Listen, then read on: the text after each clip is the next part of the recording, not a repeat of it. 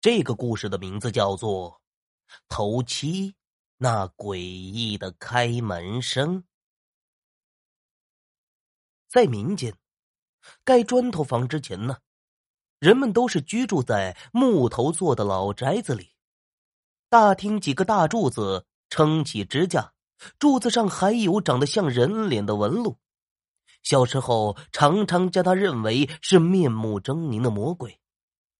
古宅的门老旧而且不结实，进门出门都会发出吱吱吱的声音。屋顶上的瓦片儿，台阶上的青苔，柱子与屋顶相接的蜘蛛网，或许古色古香，别有一番滋味或许阴森恐怖，异常神秘。在这个阴森的古宅里，处处充满恐怖。我想，自然是有他的道理。小时候，古宅里的一位老奶奶去世了，生前她老是被子女们嫌弃。老奶奶年纪大了，一直都是卧床难起，需要她的儿女将饭菜送到老人住的黑暗的屋子里。老奶奶节俭，平时都舍不得用电灯，怕费电。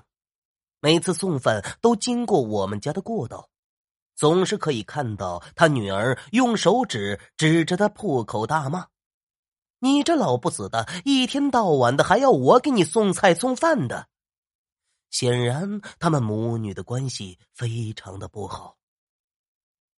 那一年是一个冬天。他女儿一如既往的破口大骂的给老奶奶送饭。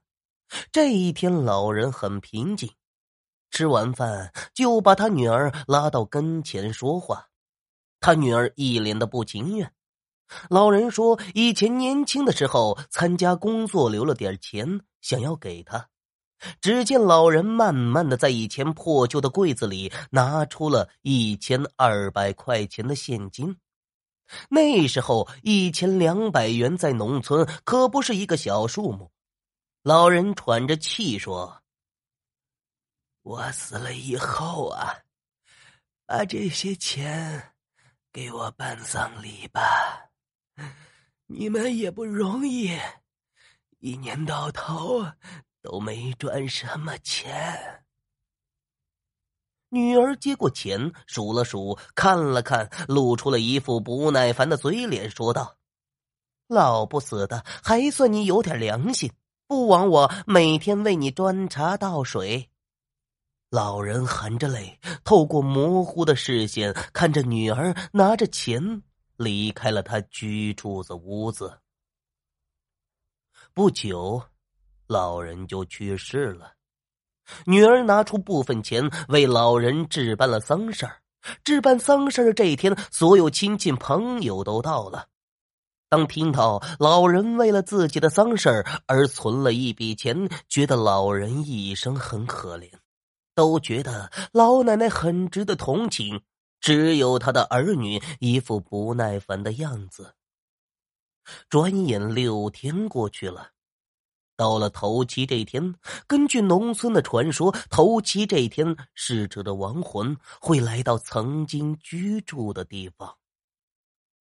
就在这天晚上，半夜一两点的时候，人们都听到了你熟悉的开门声音，那正是老人在世时，老人住的黑屋子的开门的声音。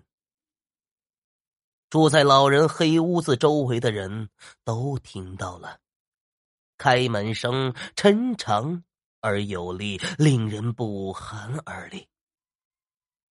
人们都知道，老人一生节俭勤劳，老年被女儿这般对待，都觉得他心里有怨气，所以一般人不敢轻易去老人的房间，更何况是半夜的一两点。开门声，开门，关门，一共两声。住在黑屋子旁边的老张，第二天满怀恐惧的和人们说：“他那天晚上清晰的听见了老奶奶拄着拐杖穿西走路的声音。”此后，老张再也不敢在那个地方住了。更奇怪的是啊。第二天，一个蓬头垢面、面容憔悴、恐惧，嘴里嘟囔着：“不要带我走，求求你，求求你。”那人正是老奶奶的女儿。人们都说这是善有善报，恶有恶报。我觉得百善孝为先。无论是贫穷还是富贵，把父母亲放在心里的首要位置。人生在世，最可贵的就是父母的无私情感。